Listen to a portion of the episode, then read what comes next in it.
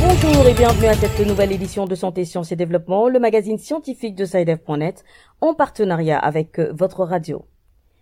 Présentation Sylvia Coussan. Au menu de cette édition, au Cameroun, le troisième tour de la campagne d'intensification de la vaccination contre le Covid-19 aura lieu du 17 au 21 novembre. Sont ciblés en priorité les personnels de santé et les personnes souffrant de comorbidité. Pendant ce temps, on enregistre depuis peu en RDC une légère résurgence des cas de Covid-19. Cette augmentation pourrait être due au mouvement de passagers dans les différents aéroports du pays, estime-t-on à l'Institut national de recherche biomédicale.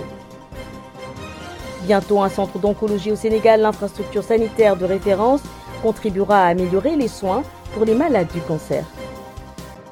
Qu'est-ce que le lupus? Comment se passe la prise en charge de cette maladie?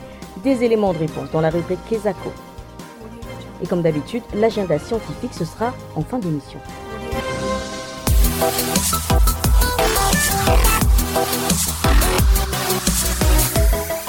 Au Cameroun, le troisième tour de la campagne d'intensification de la vaccination contre le Covid-19 débute ce 17 novembre. L'opération, qui devrait durer cinq jours, concerne les personnes âgées de 18 ans et plus, et prioritairement les personnels de santé et les personnes souffrant de comorbidité.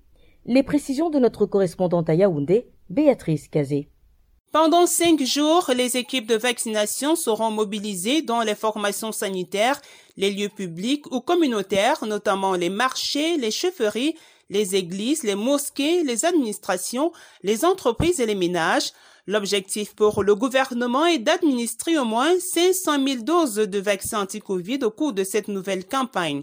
198 400 doses supplémentaires du vaccin AstraZeneca ont été réceptionnées le 8 novembre dernier pour le ministre de la Santé publique, Malachi Manaouda, les doses des différents vaccins anti-Covid sont suffisamment disponibles pour la réussite de cette campagne. Notre pays dispose suffisamment de doses en ce moment de vaccins AstraZeneca, de vaccins Johnson Johnson dispensés en une seule dose et de vaccins Sinopharm J'ajoute d'ailleurs que nous sommes en train d'attendre le vaccin Pfizer dans une ou deux semaines après cette phase d'installation de la chaîne d'ultra-froid requise pour ce faire. Le gouvernement multiplie donc les initiatives pour atteindre son objectif de couverture vaccinale fixé à 20% de la population avant l'organisation de la Coupe d'Afrique des Nations de football prévue au mois de janvier prochain au Cameroun. Toutefois, le climat de défiance et la désinformation sur les vaccins anti-Covid abondamment relayés sur les réseaux sociaux plombe ces initiatives. Depuis le lancement de la campagne de vaccination, plus de 166 000 personnes sont complètement vaccinées contre le coronavirus, une maladie qui a déjà touché plus de 105 000 personnes et fait 1758 morts, selon des chiffres du 3 novembre dernier publiés par le Centre de coordination des opérations d'urgence de santé publique. Béatrice Kazé, Yaoundé pour Santé, Sciences et Développement. En République démocratique du Congo, on enregistre depuis quelque temps une légère résurgence des cas de Covid-19. Le 5 novembre dernier, le ministre de la Santé publique, Hygiène et Prévention, le docteur Jean-Jacques Mungani, a indiqué que 15 nouveaux cas ont été enregistrés à travers le pays, dont 3 à Kinshasa. À l'INRB, l'Institut national de recherche biomédicale, on pense que cette légère augmentation pourrait être due au mouvement de passagers dans les différents aéroports du pays. Le point avec notre correspondant à Kinshasa, Bertrand Mayumbu.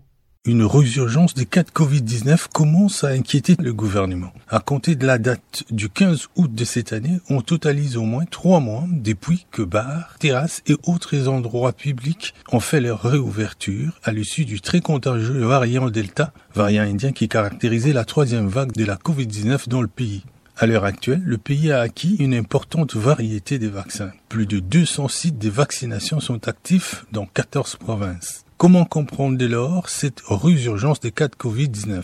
Dr Mbala Placide, chef du département d'épidémiologie et responsable du laboratoire de séquençage à l'Institut national de recherche biomédicale INRB, explique. Cela est dû à la situation dans les autres pays euh, avec lesquels nous avons une très forte euh, communication. Donc nous avons des allers-retours des passagers dans ce pays. Donc nous pensons que cela peut être lié au fait qu'il y a quelques cas positifs qui sont détectés au niveau de l'aéroport qui pourraient euh, occasionner cette légère augmentation de cas. Mais cette légère augmentation doit nous permettre de rester vigilants et euh, surtout de renforcer le contrôle au niveau des frontières dans le pays. Pour le gouvernement congolais, le respect strict de gestes barrières qui sont le port obligatoire du masque, le respect de la distanciation sociale et les lavages systématiques de mains restent de rigueur. Kinshasa Bertrand Mayumbu pour Santé, Sciences et Développement. Le Sénégal abritera bientôt un centre d'oncologie. Cette infrastructure, dont les travaux vont durer deux ans, coûtera près de 55 milliards de francs CFA et contribuera à améliorer les soins pour les malades du cancer. Les détails avec Didier Landau, notre correspondant à Dakar. Le président Macky Sall a procédé à la pose de la première pierre du Centre national d'oncologie de Diamniadio. Selon les propos du chef de l'État, cet établissement est appelé à traiter tous les types de cancers. La Ligue sénégalaise contre le cancer se réjouit de la construction de ce futur centre d'oncologie et estime qu'une fois opérationnel, il va réduire les tracasseries pour l'accès aux soins des malades du cancer. Docteur Fatma Genoun, présidente de la Ligue. Lorsque ce centre verra le jour, il va soulager le parcours des malades du cancer. En fait, tous les malades ne sont pas traités au même endroit. Donc, c'est un parcours assez douloureux, assez difficile pour des gens qui connaissent pas la ville. Alors que ce centre, quand il verra le jour, il y aura tous les services. Donc, euh, au même endroit, les malades n'auront pas besoin de se disperser pour faire tout leur diagnostic et tous leurs soins. Au-delà de l'aspect sanitaire, ce centre comporte un volet social. Il est prévu des logements pour abriter les malades pendant la période de leur traitement. Et en plus, l'avantage de ce centre, il y aura une maison de vie qui sera accolée à ce centre. Et donc, cette maison de vie va permettre de recevoir tous les malades qui viennent des régions du Sénégal, qui se soignent. Vous savez que pendant le traitement du cancer, pendant la chimiothérapie, les malades font des cures, donc vont dans leur euh, région ou dans leur village, reviennent. Et pendant la radiothérapie, c'est des soins au quotidien pendant 24 séances. Donc, quand ils n'habitent pas Dakar et qui n'ont pas de famille d'accueil, ils sont obligés, vous voyez, de dormir dans les hôpitaux. En attendant que le nouveau centre d'oncologie saute de terre, le président de la République a évoqué la possibilité de rendre gratuits les intrants destinés à la chimiothérapie à partir de janvier 2022 et d'y avoir demandé au ministre de la Santé et de l'Action sociale d'étudier à terme la faisabilité d'une prise en charge intégrale du traitement du cancer par chimiothérapie pour l'ensemble des malades.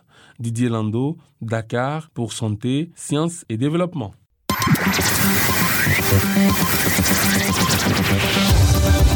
Kesako, qu'est-ce que c'est Vos questions à la rédaction, les réponses de nos experts. C'est du Gabon que nous vient la question de la semaine, écoutons-la. Bonjour Saïdef, je m'appelle Zoukou Joyce, je suis élève en classe de 4e. Je vous appelle depuis Libreville, la capitale du Gabon. Ma préoccupation est la suivante.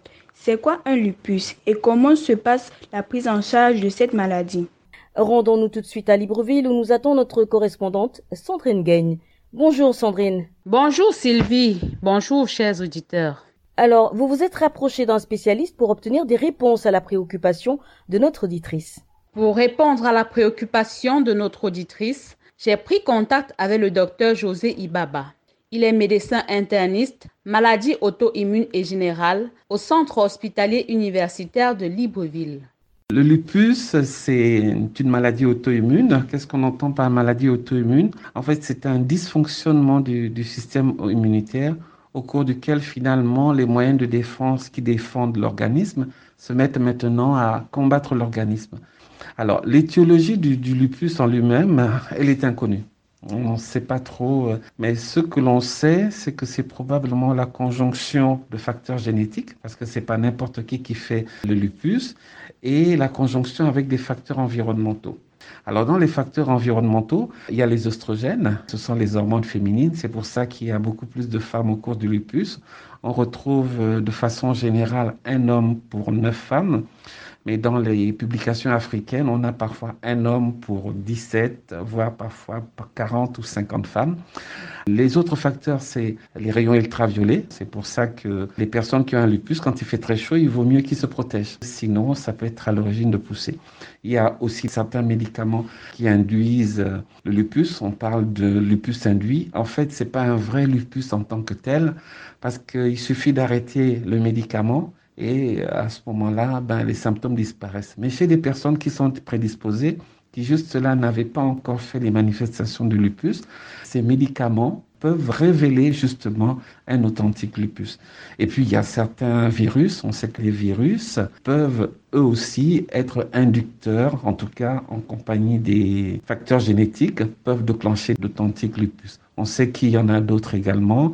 Par exemple, le tabagisme, c'est un activateur, mais il y a tout plein de, mécanismes qui peuvent être à l'origine justement d'une éclosion du virus. Les symptômes, ils sont multiples. On sait qu'il y a des manifestations qui sont plus fréquentes et qui vont permettre d'orienter le diagnostic. Ce sont les manifestations cutanées, articulaires, fanériennes, atteintes des muqueuses.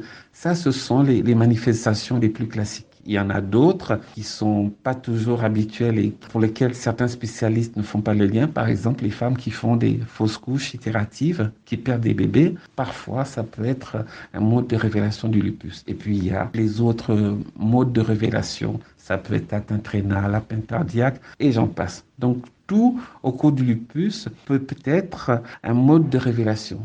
Alors le traitement lui-même, c'est quoi? Le premier volet, c'est sensibiliser justement les patients quand ils ont au courant de la maladie, savoir reconnaître les symptômes, éviter qu'il n'y ait de dispersion sur le plan d'arrêt du traitement et savoir reconnaître qu'à un moment donné, une poussée et qu'à ce moment-là, ben, il vaut mieux que je vois le médecin ou que j'essaie de faire un peu comme le médecin a l'habitude de faire. La deuxième chose, c'est les médicaments en eux-mêmes. Le but du traitement, c'est de pouvoir baisser justement cette activité du système immunitaire, ce système immunitaire qui devient un peu fou. Et donc, dans les médicaments, il y a certains types d'anti-inflammatoires que l'on donne qui permettent justement le contrôle. Mais le premier médicament, c'est un médicament qui améliore l'immunité chez ces patients-là. Et après, il y a ce que les spécialistes appellent la riposte graduée en fonction de l'atteinte voilà, c'est un autre type de médicament que l'on donne à chaque fois. C'était le docteur José Ibaba, médecin interniste au CHU de Libreville au Gabon, interviewé par Sandrine Gagne. Si vous aussi souhaitez nous adresser une question, une seule chose à faire, appelez, écrivez ou laissez un message vocal au numéro WhatsApp suivant, le plus 221 77 846 54 34. Je répète, le plus 221 77 846 54 34.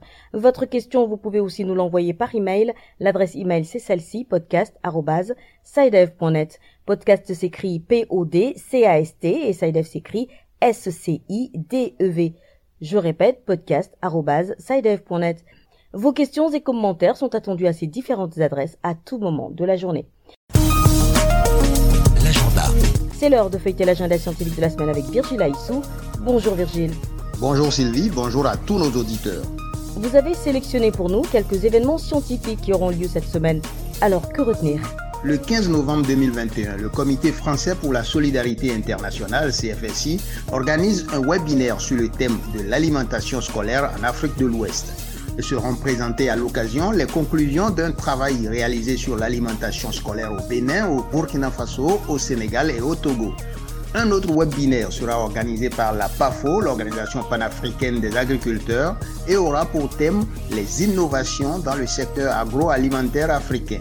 L'accent sera mis sur le rôle clé des PME et des entreprises. L'activité aura lieu en virtuel le jeudi 18 novembre. Mais déjà le 17 novembre, l'UNESCO célébrera à son siège à Paris le 50e anniversaire de son programme sur l'homme et la biosphère.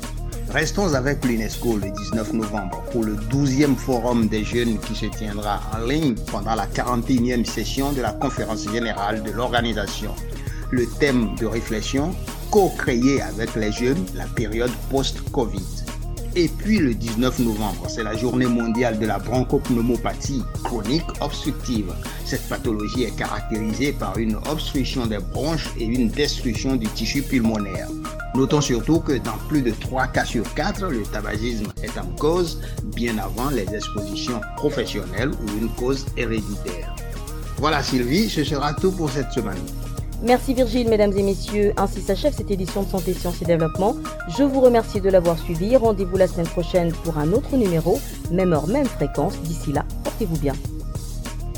Cette émission est disponible en podcast sur le site sidev.net/fr. Cette émission a été réalisée sur financement du CRDI, le Centre de recherche pour le développement international, un organisme public canadien.